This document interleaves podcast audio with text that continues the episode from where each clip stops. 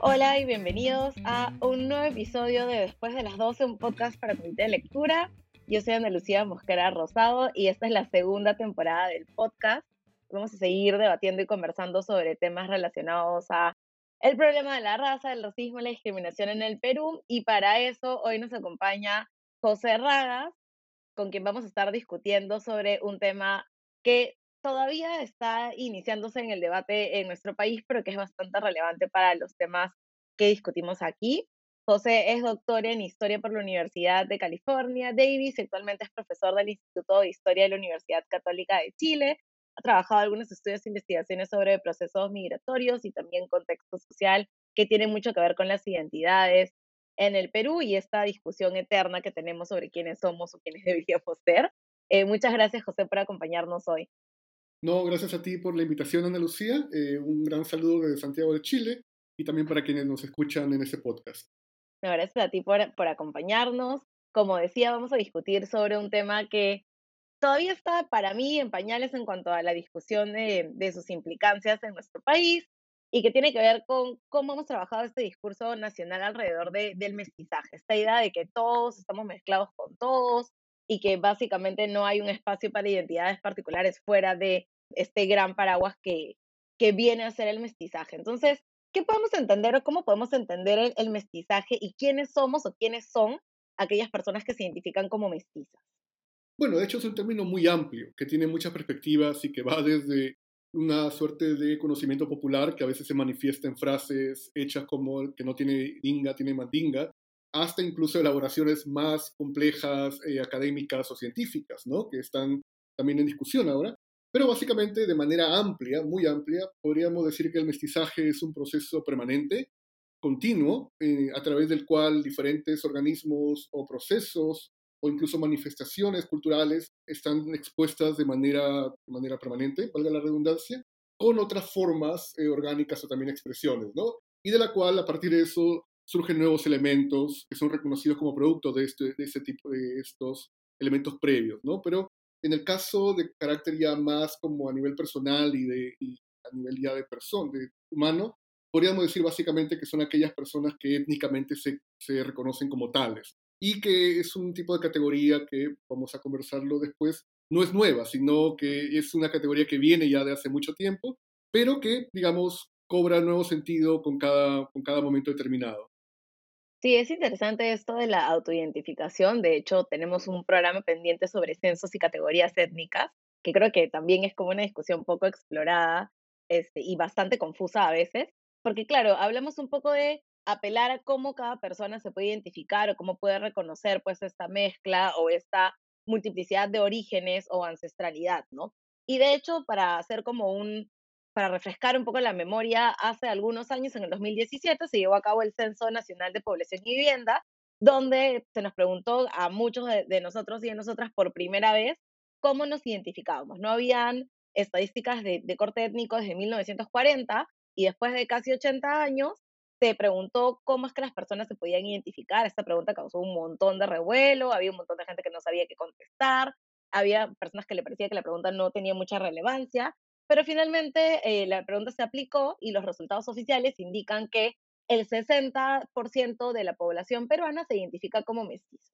Entonces, ¿a qué podemos atribuir o, o a qué creemos que se podría deber esta cifra tan alta? No podemos hacer un enlace entre eh, esta, este porcentaje y esta idea de reconocer al Perú como un país que es naturalmente mestizo? Sí, de hecho, eh, lo interesante es que este censo fue, como tú decías, ¿no? fue muy excepcional comparado con uno, si uno hace la historia de los censos, de las categorías y también de las formas de empadronamiento de carácter étnico que han habido en, el Perú, no solamente en la República, sino que viene desde la colonia. ¿no? Eh, entonces, el preguntarle a las personas cómo se autoidentifican me parece que es una buena señal y también va justamente en esta línea de reconocimiento de las personas por cómo ellas se ascriben a determinados rasgos, a determinadas, eh, no solamente características, sino también a herencias y legados, ¿no? Eh, dentro de este, esto. siempre es complicado, las categorías son herramientas y como herramientas cambian, cambian con el tiempo, cambian, digamos, de acuerdo a lo que, a lo que eh, necesita el Estado, lo que a la forma como se legitiman ante la sociedad, pero son herramientas muy útiles para comprender la sociedad precisamente, ¿no? Exacto. Y uno, si uno lo compara con otro tipo de, por ejemplo, formatos como los cuadros de castas del siglo XVIII, uno puede ver cómo, cómo, cómo, cómo, han cambiado. Ya hay categorías que ya no se utilizan, por ejemplo, el salta para atrás, pero hay otras que se, se han mantenido, ¿no? Por, justamente porque son funcionales, porque hay cierto reconocimiento. Y dentro de eso, una de las categorías más fascinantes es la de mestizo, ¿no? Es una categoría que de alguna forma, de, de parte, digamos, de quienes se reconocen como tales, que es, una, es, es muy alta esta, digamos, esta autoidentificación, es un reconocimiento también a la alta movilidad de grupos sociales en el país, ¿no? O sea, digamos, a cómo ha habido una suerte de interacción muy fuerte, no solamente de carácter social, porque las categorías étnicas en el país lo que hacen es, recogen también tensiones y eh, vinculadas con clase, ¿no? Vinculadas con aspecto físico, vinculadas sí. incluso con identificación espacial, que van desde la región hasta el distrito, uh -huh. ¿No? Entonces, eh, en ese sentido, mestizo hay algunas cosas ahí que son interesantes que vamos a ir poco a poco desenvolviendo, que tiene que ver desde, hay efectivamente una ascripción, pero la gente se siente mestizo, o en todo caso es una suerte de terreno seguro para quienes eh, sienten que más bien otras formas de autoidentificación pueden ser todavía vulneradas o pueden ser estigmatizadas, ¿no? Entonces, creo que eso de alguna forma puede llevar a interpretaciones que no necesariamente son positivas en el buen sentido, pero que requieren más discusión y más debate para justamente entender cómo hacer que esas personas se sientan plenamente respetadas. Eso es bien interesante porque eh, hace algunos episodios conversábamos sobre este tema de mejorar la raza y hablábamos de esta idea del mestizaje como un espacio cómodo, no como un espacio seguro, porque además lo que hace es que no nos invita necesariamente a repensar nuestras propias identidades, a pensar, como mencionabas, este tema de eh, la categoría étnica asociada a temas de color de piel, pero también a temas sociales, a temas de clase, a temas de posición económica. Y probablemente es también la razón por la cual hemos construido esta idea de el Perú como un país mestizo para evitar tener también estas conversaciones sobre uh -huh. las diferentes ancestralidades o el diferente, los diferentes orígenes que, que podemos tener, ¿no? Eh, a mí me parece siempre fascinante esta idea de Perú país mestizo como si fuera como una característica como intrínseca, natural, añadida a, a la construcción sí. de la identidad nacional, ¿no? Entonces, el mestizaje es una categoría asociada al color, una categoría asociada a la clase. ¿Cuál es este debate en torno al concepto del mestizaje? Este debate naciente en relación a, al concepto y cuáles son estas implicancias que tiene el mestizaje para reconocer nuestra propia identidad. Sí, bueno, de hecho el mestizaje no, no es, es, un elemento que ha estado presente en el debate nacional desde hace mucho tiempo. O sea, lo que ha pasado es que tiene etapas, digamos, y también tiene diferentes ángulos desde los cuales enfocarlo, justamente porque es un término muy amplio, ¿no? Y porque es un término complejo, problemático también, positivo también, y uno puede ver que no pasa solamente en Perú, sino que ha pasado en América Latina, ¿no? El hecho de, por ejemplo, México se ha reconocido o ha adoptado algunas cuestiones vinculadas con la raza cósmica, ¿no?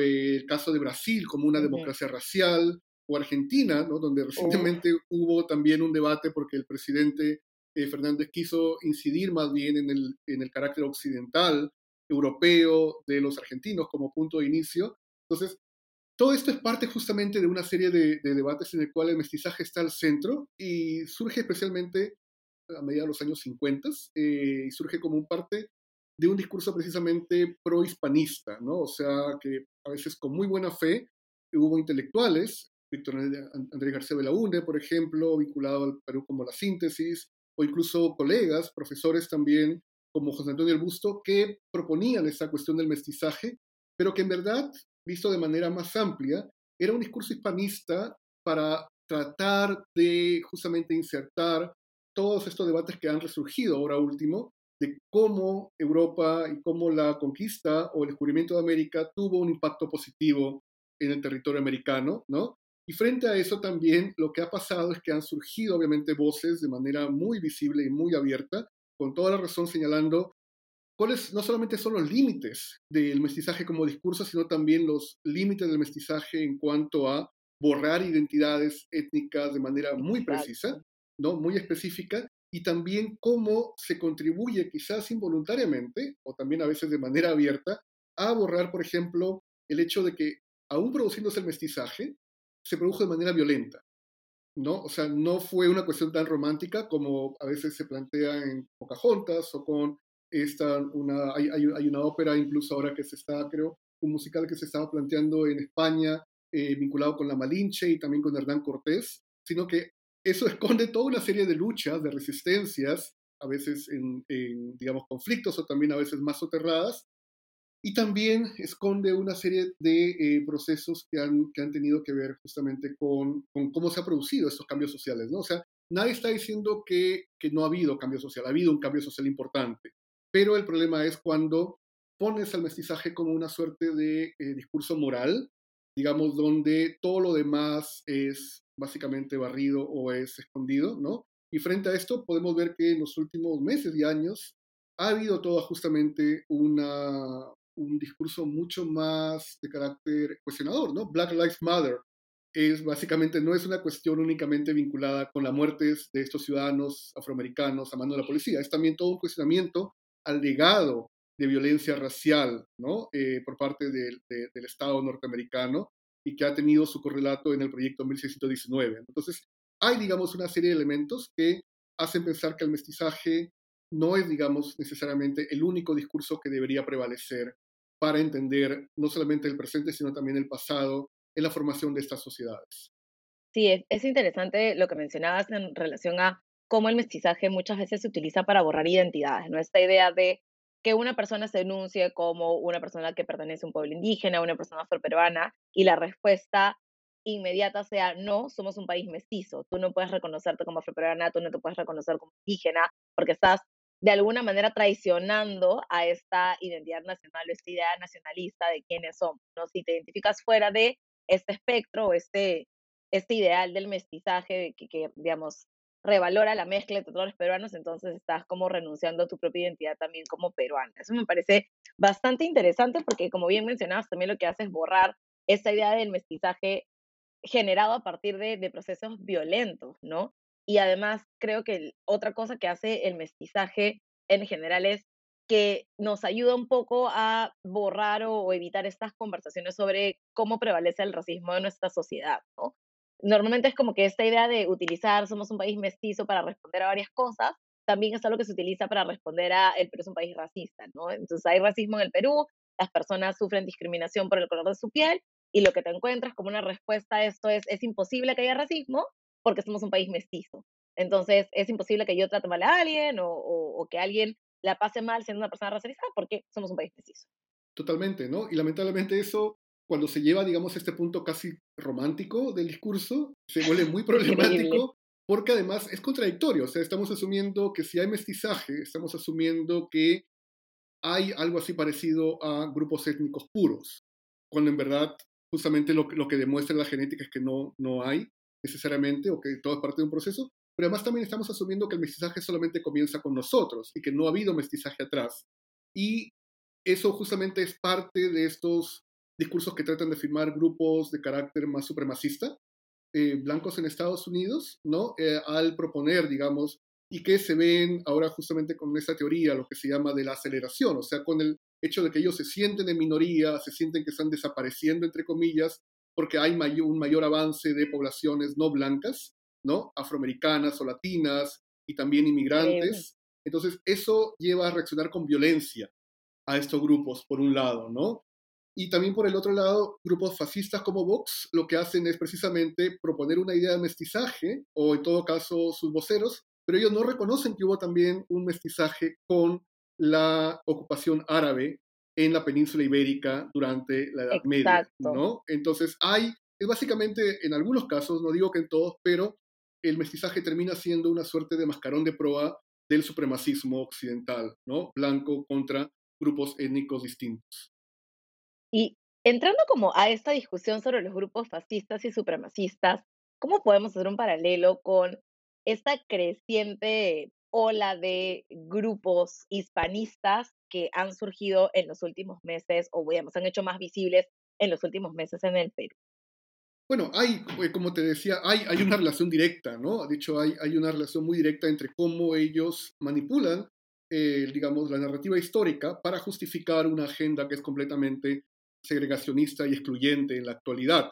Eh, lo que pasa es que no, no es muy conocida la historia de, de, de los grupos postfascistas, mejor dicho, eh, después de la Segunda Guerra Mundial, pero si uno analiza lo que ha pasado en los últimos años, uno puede ver cómo, por ejemplo, se han apropiado de discursos vinculados con la reconquista española, ¿no? Entonces, entonces uno puede decir, pero, pero no es que está celebrando el mestizaje, o sea, no está celebrando justamente la fusión de culturas, como la cultura árabe y la cultura española. Entonces, no, esto básicamente es una manipulación muy, muy clara que se traslada en el caso peruano a la defensa de símbolos de aparentemente unidad nacional vinculadas con Occidente, ¿no? Eh, Colón es solamente, Colón es solamente, digamos, la, punta del iceberg, ¿no? Pero la, eh, uno tiene que ver, lo ve, por ejemplo, lo que ha pasado con el Señor de los Milagros hace unos días, ¿no? Porque pone por encima a la religión, pone por encima, digamos, al, cristianismo, eh, y todo lo que eso no signifique esta herencia occidental debe ser básicamente descartado, ¿no? Entonces,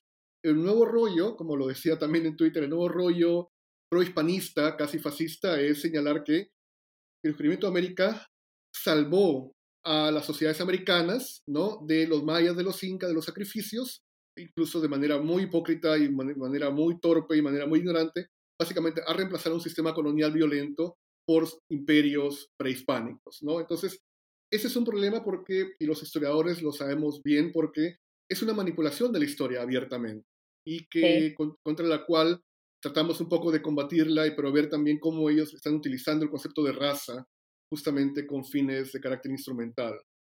Sí, ha, ha sido particularmente perturbador, creo, ver como el auge de estos grupos hispanistas o estos grupos, como mencionabas, neofascistas en el Perú a partir de todo lo que ha tenido que ver con el racismo en las elecciones y cómo eso eh, de alguna manera se podría entender ahora como este nuevo nacionalismo, un, un nacionalismo que es fascista, que va, digamos, a reivindicar la figura de el colonizador y que también ha generado debates justo hace algunos días con este tema de las estatuas de, Cristóbal Colón, ¿no? de tener a personas defendiendo la figura de Cristóbal Colón, de tener este paralelo entre lo civilizado y lo incivilizado, que también tienen que ver con esta idea de, de este discurso nacional sobre, sobre el mestizaje, sobre, digamos, una raza, entre comillas, peruana, eh, que, que, resulta bastante problemático y creería yo que preocupante, aunque no le hemos puesto mucha atención eh, últimamente. No, totalmente. Volviendo, sí, es, es bien complicado. A, mí, me ha dado, la primera vez que vi como que estas banderas me dio un poco de pánico, porque en realidad no, nunca habíamos visto este tipo de, de exacerbación de los símbolos o estos símbolos hispanistas, ¿no? Sí, totalmente, ¿no? Y además también han surgido otro tipo de categorías. Por ahí vi un tuit de alguien que hablaba del el supremacismo marrón, ¿no? O sea, como tratando de, equiparar eh, lo que ha pasado, y esto también justamente por eso es interesante analizar más bien la segunda vuelta de un punto de vista más amplio, no solamente coyuntural. Básicamente lo que ha pasado es lo que está pasando en otros países, o sea, hay una ansiedad de las élites, de la élite blanca, básicamente, eh, por ver cómo grupos que no son de su círculo han entrado a Palacio de Gobierno y al entorno, ¿no? uno puede tener muchas críticas con el gobierno. Yo, a pesar de haber apoyado, yo las tengo abiertamente y las he manifestado, pero hay una cuestión también y es que se ha producido un quiebre. Y este quiebre está llevando a estos grupos, en vez de generar espacios de, eh, digamos, de debate y más o menos de, planteamiento que uno esperaría por, el, digamos, por, por su preparación, no, o sea, lo que has encontrado es que se han atrincherado en una suerte de identidad blanca, seguramente ahora con el 30 de octubre con la Día de la Canción Criolla, seguramente va, también puede ser que resurja eso, ¿no? Y que van desde Vargas Llosa hasta estas señoras, por ejemplo, de la librería Las de Book ¿no?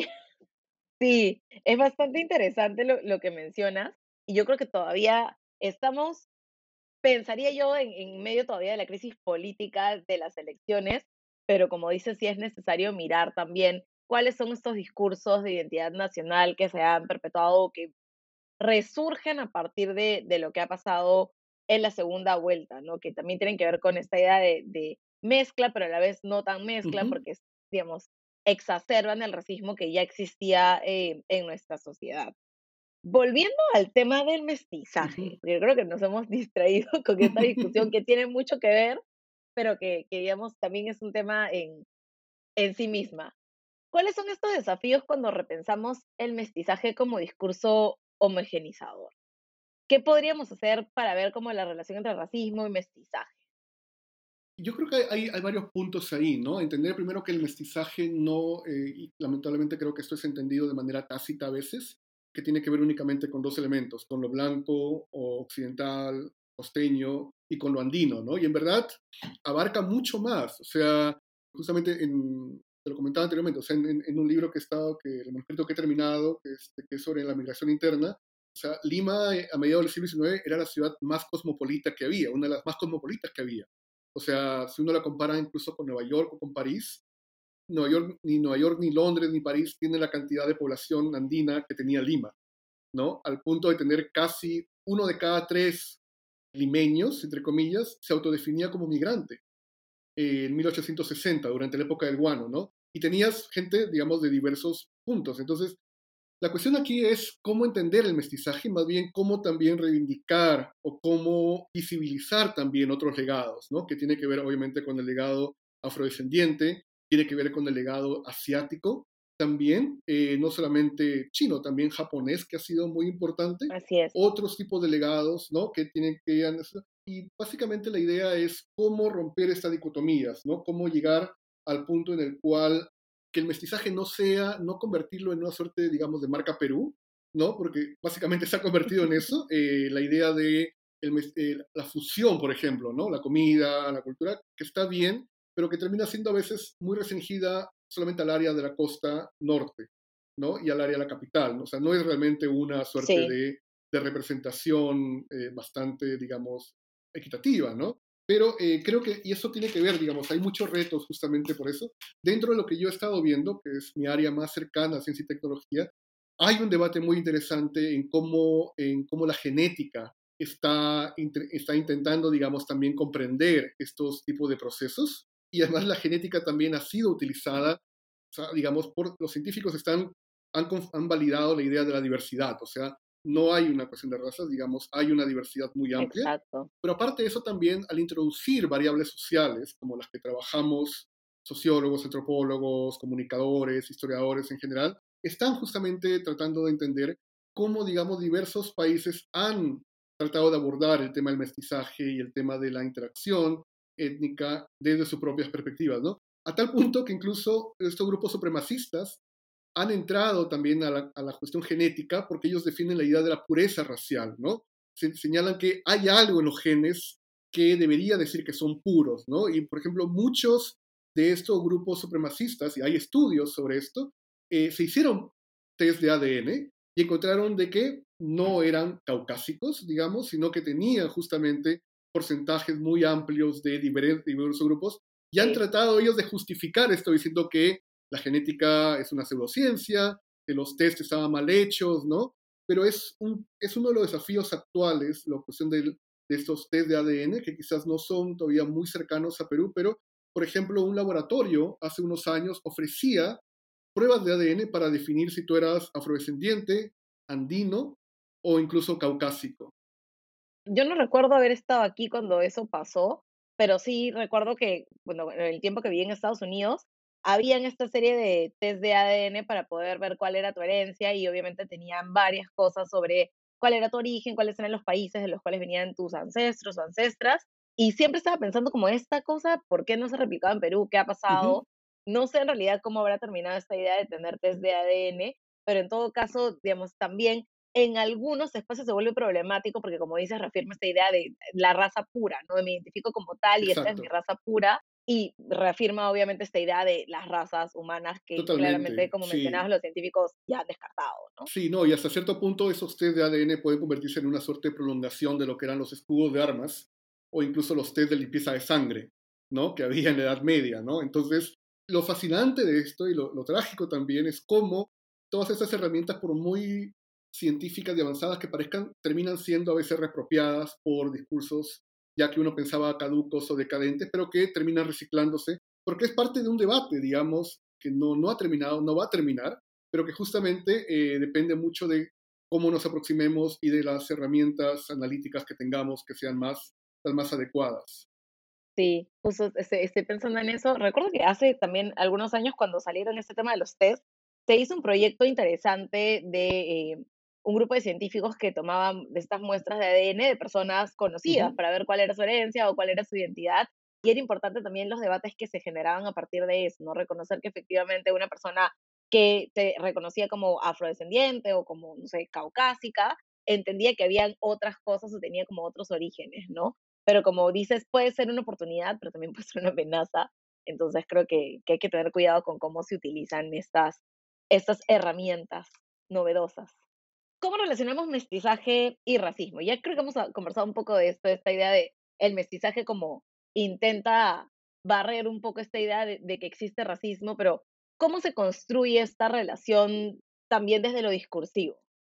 De hecho, es, es, es, justamente creo que uno, uno de los retos, ¿no? De cómo separar las cosas, ¿no? Este, pero también tiene que ver con lo que conversamos hace un momento, hasta qué punto en verdad eh, el mestizaje es, es una identidad propia o en todo caso es una suerte de zona de confort, ¿no? Que puede ser, por ejemplo, como autodenominarse clase media, ¿no? O, y espero que me disculpen mis amigos liberales, pero o como autodenominarse centro político, ¿no? O sea, digamos, hasta qué punto realmente hay eso y, eh, y si no, hasta qué punto también eh, el hecho de sobreutilizar el término del mestizaje puede tener un efecto contrario que es vaciarlo de contenido. Totalmente. ¿No? Entonces convertirlo en algo mucho más como gaseoso, mucho más como, digamos, eh, sin mucho fundamento. Y eso es peligroso. Es peligroso porque las categorías están vinculadas, están, digamos, de lo que es el proceso social, o sea, la forma como nos autodenominamos. Y también hay que entender que a veces también depende de las categorías que te ofrezcan en los censos, ¿no? Por ejemplo, hay otras categorías que también han ido surgiendo en los últimos años de reivindicación. Por ejemplo, la misma categoría de afrodescendiente era una categoría que no se utilizaba mucho, quizás hace unos 10 o 15 años, y que ahora está reivindicada de manera bastante notoria. Igual pasa con la categoría cholo, ¿no? Que era un insulto, lo sigue siendo lamentablemente en algunos, en algunos espacios, pero que en los últimos 10 años hemos visto que hay, o sea, hay como una especie de, de, cholo boom, o sea, en el cual hay marcas, hay categorías, incluso hasta personas de clase alta que se eh, supuestamente en el colegio le decían la chola y que tienen panaderías, ya, no voy a hacer propaganda, pero que en todo caso uno puede ver más o menos cómo está difundido el término y también cómo hay una apropiación de carácter reivindicativo por aquellas personas que se, eh, digamos, que eran maltratadas justamente con todo esto, ¿no? Porque las categorías no son no es solamente llenar un casillero en el censo, las categorías tienen que ver con prácticas que se van dando todo el día, o sea, la forma como uno escribe, la forma como uno habla, como uno viste, la manera que uno hace para esconder determinados rasgos que puedan delatarlo o para exacerbar otro tipo de rasgos, ¿no? Entonces, o también de autoafirmación, como decir, tengo un enamorado de Estados Unidos, ¿no? O en todo caso para decir, mi familia son de otro, son de determinada región. Entonces, ese tipo de elementos que pueden parecer lúdicos son lo que hace nuestra identidad, ¿no? Y justamente eso hay que tratar de entenderlo de manera mucho más, más flexible. Me parece increíble porque además esto nos ayuda también a entender que las conversaciones sobre el tema complejo de la raza no tienen que ser necesariamente densas, ¿no? Que podemos utilizar estos elementos que están a disponibilidad, que son elementos muy próximos, que generan en algunos casos risa o que son como cosas lúdicas. A mí me ha dado mucha risa esto de, del enamorado de Estados Unidos, aprovechando que estamos hablando de eso, pero que normalmente también pueden ser puntos de partida para tener conversaciones que no necesariamente tienen que ser esos espacios tensos de discusión y espacios que son eh, naturalmente académicos, sino que nos ayudan también a encontrar estas muestras en la cotidianidad para repensar quiénes somos o cuáles son estos espacios cómodos como el mestizaje, ¿no? Que como dices es a veces este espacio cómodo, pero también se convierte en este espacio gaseoso, ¿no? Que básicamente eh, nos permite tomar esta identidad, no, no pensar o no repensarnos eh, desde nuestros orígenes o desde otros aspectos que forman parte de, de nuestra autentificación étnica y que nos dejan básicamente en este lugar de permanente, digamos, comodidad o, o, esta zona de confort para no darnos cuenta en realidad que somos mucho más diversos de lo que pensamos, ¿no? A veces también me parece muy interesante cómo se equipara diversidad con mestizaje. ¿no? Somos muy diversas porque somos mestizos y no se piensa que la diversidad no necesariamente tiene que estar en, en su entendimiento casada con el mestizaje, ¿no? Exactamente, ¿no? Y creo que también hay, hay un problema ahí y el hecho es que el ser más mestizos, entre comillas, no nos ha hecho ser más tolerantes, ¿no? Y que justamente creo que son dos cosas que van por caminos distintos, ¿no? O sea, el mestizaje no necesariamente implica mayor tolerancia, al contrario, puede, si es utilizado de manera gaseosa, de manera, digamos, casi muy, muy, no sé cómo llamarlo, pero que de manera poco seria, puede convertirse justamente en una herramienta para discriminar gente, ¿no? Para discriminar a aquellos que no se reconocen como parte de esta fusión o de este, de este centro. O que no se ven como mestizos, porque también esta idea, está, estaba pensando ahora también esta idea de el mestizaje es una categoría bien ambigua, pero también le da este espacio a las personas para tener esta suerte de ambigüedad racial, ¿no? De verse como mestizos, de entrar dentro de esta categoría asociada al color de piel y que deja por fuera también a los que no nos vemos como mestizos, ¿no? En algún momento, yo creo que lo, he conversado en, en, algún momento en mi proceso como de identitario, cuando era más chica y tenía el pelo lacio, mi idea de tener el pelo lacio era ser menos afroperuana y ser más mestiza, ¿no? Porque claramente esto de, de tener el pelo lacio y no tener el pelo rizado me permitía entrar en esta categoría ambigua de mestiza, ¿no? Pero probablemente ahora yo no podría decir necesariamente soy mestiza porque no me veo tan mestiza porque no, no correspondo tanto con esta idea de mestizaje, ¿no? Entonces, claro. es ambigua, pero igual deja gente fuera, ¿no? No, y es complicado porque además, ¿quién dicta qué es mestizo o qué no, ¿no? O sea, ¿quién dicta, digamos, cómo, cómo se ve un mestizo o cómo no se ve, ¿no? O sea, eh, si sigues, si hablas quechua en público, ¿sigue siendo mestizo o no, no? Y eso, y comparto lo, lo, digamos, creo que muchos de nosotros hemos pasado por procesos identitarios complejos básicamente porque Perú es una sociedad muy racista, Lima es una sociedad muy racista, ¿no? Yo, eh, cuando hablo con mis alumnos, yo, yo, yo, la, yo la comparo básicamente con, con Sudáfrica, ¿no? Es, wow. En cierta manera, o la comparo con el, con el Estados Unidos de Jim Crow, ¿no? Este, porque es una sociedad altamente racista históricamente también. Y de hecho, al momento de estar escribiendo este libro, eh, Lima Chola, eh, fue eso, fue también como una suerte de, de autoaprendizaje, pero también como de autoexorcismo, en cierta manera, de recordar cómo en el colegio, el colegio creo que es un espacio siempre, siempre muy, muy marcador. Eh, yo tenía que estar en las mañanas también, porque tú, o sea, alisándome el cabello para que no se viera el pelo trinchudo, para que no me marcaran ese día. Entonces, es, eh, como tú dices, o sea, es un, es un debate importante que muchas veces se ha callado, pero que tenemos que encontrar la forma de conversarlo abiertamente y que no pase por que no pase por acusar abiertamente a alguien de racista como inicio de una conversación, sino más bien de ver justamente cuáles son eh, los factores que nos están llevando a segregar a personas, ¿no? Y también y cómo poder integrarlas.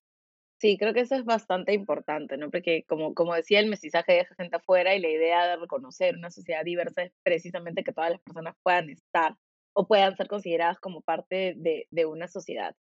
Pensando en políticas públicas, ¿cuáles este reto que nos va a plantear el mestizaje para poder incorporar el enfoque intercultural, que creo que esto tiene que ver también con esta idea de minorías, ¿no? Entonces tienes, obviamente, población indígena, población afrodescendiente, población asiática, pero como el, la mayor cantidad de personas son mestizas, entonces se reentienden o, o se perciben a estas poblaciones como minorías. ¿Qué pasa cuando trabajamos o intentamos incorporar el enfoque intercultural en la política pública? ¿Y cómo esto tiene que ver con, con esta idea de un país mestizo? Sí, yo creo que si en cierta forma las políticas públicas tienen éxito a nivel de identidad étnica, eh, la categoría mestizaje debería descender, en cierta manera. O sea, digamos, al menos, al menos en, el Excel, digamos, o, en el papel debería de cierta manera descender, ¿no? Y eso tiene que ver también sobre todo con, con reivindicar cosas a veces que son muy cotidianas, pero que uno ya tiene mucho, digamos, eh, en la práctica. Por ejemplo, determinados retos físicos, ¿no? O por ejemplo, si te, te salió el niño de celo blanco, ¿no? O para que te salga blanco, digamos, o para mejorar la raza, ¿no? O incluso a veces estos también aspectos pueden parecer un poco quizás perversos como hasta qué punto, digamos, la idea de mi enamorada de Estados Unidos no es una forma también de marcador social, ¿no? O sea, de ascenso social también. Definitivamente. En, en, algunos casos, o también cuando se estigmatiza el hablar quechua en público, o sea, como hemos visto que ha pasado con algunos miembros del gobierno en estas últimas en esas últimas semanas, ¿no? Este, o ese profesor, ese profesor que le decía a sus alumnos, hablen bien castellano y que no hablen quechua, o sea, y que fue, digamos, atacado, que yo creo que fue, viéndolo un poco más de este lado, fue de manera injusta, en cierto, si, digamos, si su idea era que los alumnos no pasen justamente por una serie quizás de situaciones por las que seguramente él o varios han pasado, ¿no? O quizás nuestros padres o nuestros abuelos también han, pasado. Igual el fraseo fue bien problemático, ¿no? Fue muy Esta problemático. Idea de cambia la manera de hablar para que tus padres se sientan orgullosos o porque la gente piense que has estado en Lima. Es muy problemático, definitivamente, ¿no? Pero creo que justamente porque es problemático, eso apunta a que no, no, no, digamos, no tiene que ser visto de una sola, sin necesariamente justificar cuando hay fraseos que son abiertamente discriminatorios, ¿no? En este caso creo que va más allá de eso, me parece, y que un consejo que quizás pudo haberse dado, quizás no fue interpretado de una manera o no fue planteado de una manera adecuada, ¿no? Pero básicamente lo que creo que la idea más bien es que las políticas públicas deberían hacer que las personas se sientan bien con su propia identidad étnica y que deberían, debería haber una valoración pública y a partir del Estado justamente de esas identidades étnicas, ¿no? En el cual el mestizaje ya no sea una, o sea, si existe como zona segura, está bien, pero que las personas no tengan que sentirse mal por decir que son descendientes de asiáticos, ¿no? Que no tengan que sentirse mal por, sentir, por decir que son afrodescendientes, que no tengan que sentirse mal por decir que son descendientes de migrantes o poblaciones andinas, y que tampoco tengan que sentirse mal por decir que son descendientes de poblaciones blancas. O sea, justamente esa es la idea, ¿no? Y esto también tiene que ver mucho con los medios. O sea, no puedes tener humoristas, comediantes, imitadores que sigan perpetuando estereotipos de ese nivel, como ha pasado hace unos días con prejuicios contra la población asiática. No, no puedes tener ese tipo de cosas. Ya debería haber una cierta base común en la cual digas, ese humor no es, no es, humor. es básicamente volver a los ochentas, a risa de salsa, es volver un poco, digamos, al trampolín de la fama, ¿no? Cuando se hacía, se exacerbaba esos rasgos étnicos y nadie decía nada, ¿no? Pero también hay una responsabilidad entre nosotros como académicos, o sea, en, no solamente en investigar más, en cuestionar ese tipo de mitos fundadores nacionales o nacionalistas, en cuestionar ese tipo de, de discursos políticos de, de, grupos extremos como el fascismo de Vox, sino también hay un deber de justamente incorporar a más académicos de diferentes grupos, pero también en comunicar mejor lo que, lo que estamos hallando y lo que estamos investigando. Sí, definitivamente. Siempre nos quedan como las tareas pendientes porque, como me decía una profesora que, que respeto mucho de la maestría, normalmente lo que hacemos los académicos es como identificar el problema, decir que hay un problema y luego retirarnos, ¿no? Y no proponemos también nuevas maneras de comunicar, nuevas maneras de trascender también los espacios académicos y proponer soluciones, ¿no? Entonces creo que ahí tenemos, tenemos tareas pendientes que no son fáciles, pero creo que es algo que también deberíamos repensar. Y como bien mencionabas, hay esta serie de discursos, no solamente con población asiática, sino con población indígena, afrodescendiente, que se siguen repitiendo que no deberían pasar. No deberíamos tener en el en pleno 2021 personas que hagan blackface y luego digan que no sabían lo que estaban haciendo, o personas que hagan estas representaciones de personas coreanas y luego digan que la gente no entendió su broma o que solamente estaban intentando hacer humor. Eh, creo que ahí hay, hay, un reto que tiene que ver con lo que decías, me parece súper fuerte esta idea de entender Lima como Sudáfrica o como un Estados Unidos en pleno Jim Crow, que es una idea arriesgada, pero, pero honestamente bastante ajustada a la realidad.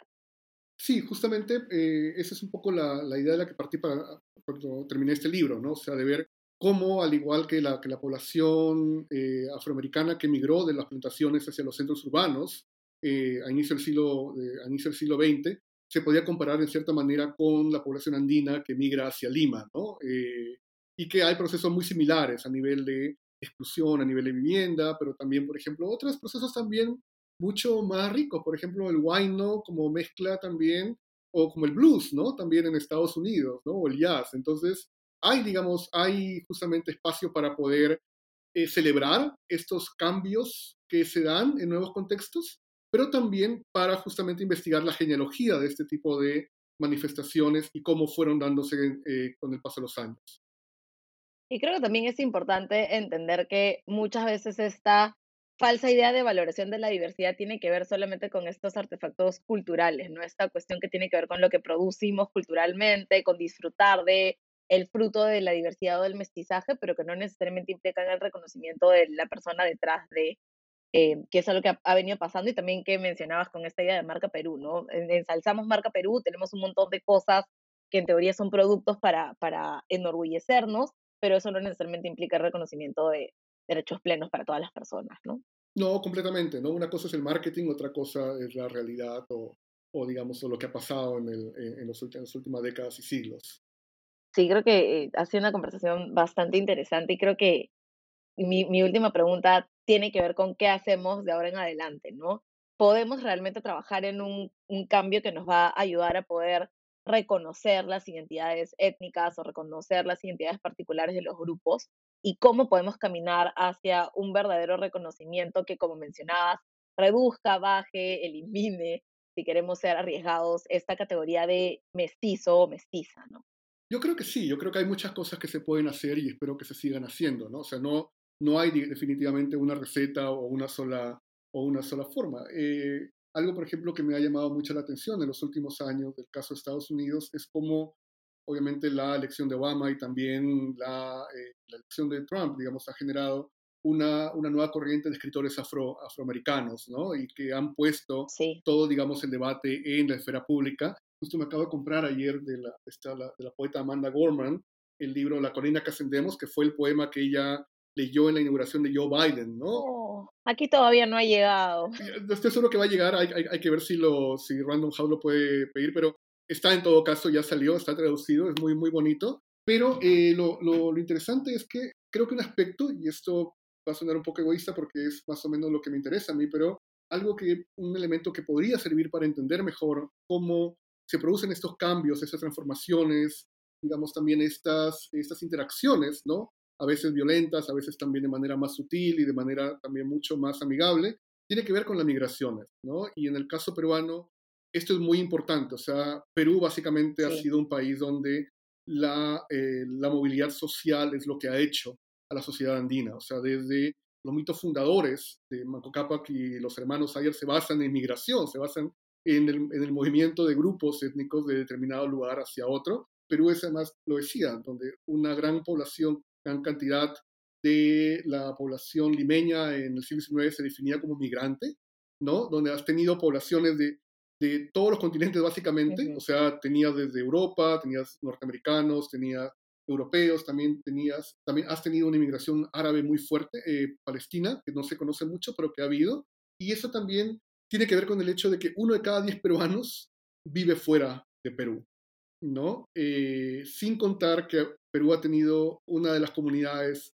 chinas más importantes del Pacífico. Eso es cierto. Solamente después de San Francisco. Wow. ¿no? Y que actualmente está pasando por la migración más fuerte de su historia con la migración venezolana. Entonces, de alguna manera, los procesos migratorios lo que hacen es visibilizar justamente este cruce, esta interacción, ¿no? O sea, una cosa es el mestizaje como discurso, que termina siendo un discurso empaquetado, básicamente con cinta de regalo y con una bolsa muy bonita, pero otra cosa es verla en sí. la actualidad, o sea, es ver cómo, por ejemplo, ese mestizaje que celebramos es de un tipo muy específico, casi inofensivo, inocuo, que no, no afecta a nadie, pero otra cosa es ver la realidad cómo estamos confrontando el hecho de recibir a una cantidad de, de, de, migrantes venezolanos bastante alta, ¿no? Y también los cambios positivos que eso también va, va a traer, ¿no? Digamos, más, más adelante a nivel de fuerza laboral, a nivel también, digamos, de prácticas, pero algo que me he dado cuenta es que Perú es un país muy cerrado,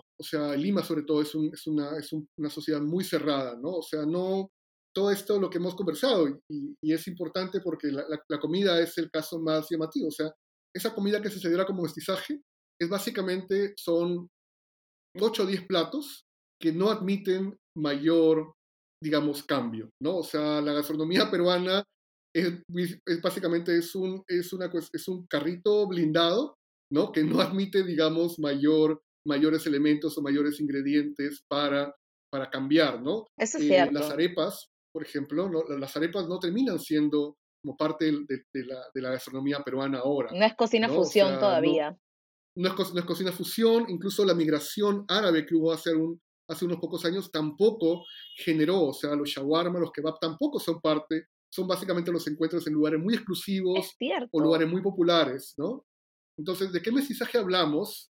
De 60% si al final no estamos permitiendo que eso en la práctica integre otros elementos nuevos, ¿no? Que podrían enriquecer más la cultura peruana. Sí, normalmente o finalmente creo que el mestizaje termina siendo este espacio como bien cerrado, limitado, eh, casi exclusivo, que no nos permite reconocer, como dices, otras cosas que tienen que ver con estas nuevas diversidades, ¿no? Que, que ahora también están muy relacionadas a la ola migratoria, pero que han estado durante mucho tiempo relacionadas a la diversidad natural que existe en un país como, como el nuestro. José, ¿qué cosas queremos, o, o podríamos utilizar como recursos si queremos indagar un poco más o repensar más en este tema del mestizaje? No, yo creo que tiene que ver justamente con, desde el Estado creo que tiene que haber una política pública muy clara, ¿no? Ministerio de Cultura, pero también Presidencia, de fomentar actividades que tengan que ver más allá de lo que es la cuestión del mestizaje o la dualidad andino-criollo. Creo que ya, ya hemos pasado por el debate de la Feria de Guadalajara, este, así que creo que podemos abrirlo más ahora y reconocer eso, ¿no? Que, que digamos que el espacio peruano ha sido muy rico en, en tradiciones de inmigración, o sea que esas prácticas no se queden únicamente en las comunidades étnicas, sino tenemos derecho, digamos, a conocer qué es lo que ha permitido que, que el país llegue a ser lo que es, ¿no? Desde inmigración polaca, inmigración palestina, digamos, inmigración también de incluso la influencia coreana, por ejemplo, que está ahora siendo muy fuerte, ¿no? Entonces, y no verla como sujetos exóticos, ¿no? No verlo, digamos, como algo del momento, como algo, digamos, para, para, un, para una cuestión de moda o para un hashtag, sino bien, básicamente como, como componentes fundacionales de lo que es una cultura rica, pero que una cultura en tensión, como pasa con todas las culturas, ¿no? Y también reconocer que, que cuestiones como insultos racistas, incluso como este tipo de cuestiones, deben ser completamente penados, ¿no? O sea, no por una cuestión punitiva per se, sino porque eh, está mal. Está mal y, ese es el, y no es un buen ejemplo que se tenga que dar a las siguientes generaciones. Sí, sobre todo pensando en qué país queremos construir, ¿no? Creo que el Bicentenario es como un punto de quiebre. Yo tengo ahí como mis, mis cuestiones problemáticas con esta idea de atender el Bicentenario, pero creo que nos da la oportunidad para entender qué ha venido pasando hasta ahora y qué cosas queremos hacer para para tener una mejor sociedad para las nuevas generaciones. Así que creo que en, ese contexto esa conversación ha sido muy enriquecedora, nos ha ayudado un montón y además me, me ha gustado esta idea de tomar fenómenos populares que han pasado en las últimas semanas para nuevamente comprender que no, no necesariamente tenemos que dialogar o discutir sobre estos temas solo en espacios académicos o en espacios de discusión, sino que podemos analizar las cosas que suceden a nuestro alrededor para ver ¿Qué nos dice eso sobre nuestra sociedad y qué podemos hacer para mejorarla? Así que te agradezco muchísimo, José, por habernos acompañado hoy y también a todas las personas que han estado escuchando la conversación que hemos tenido. No, muchas gracias, Ana Lucía. En verdad te agradezco por el espacio porque justamente es lo que hemos venido discutiendo, ¿no? De cómo abrir eh, estos debates, estos diálogos a un público más amplio, un público mayor. Y también demostrar que los académicos no, no, no somos necesariamente aburridos, ¿no? Sino que podemos integrar también elementos propios de la cultura popular que están pasando, justamente porque todo eso es parte del análisis. O sea, todo eso, digamos, esas manifestaciones son justamente lo que generamos como sociedad, como especie y también como grupos humanos y que es parte de lo que, del diálogo que, tenemos que fomentar y promover eh, más allá de la academia, más allá de las oficinas y más allá del Zoom, incluso ahora, ahora debido a cuarentena y y a la pandemia. Sí, definitivamente. Me quedo con esta idea de que los académicos no somos aburridos, así que por favor desestigmatícennos. Muchas gracias por escucharnos. Esto ha sido después de las 12, un podcast para Comité de Lectura.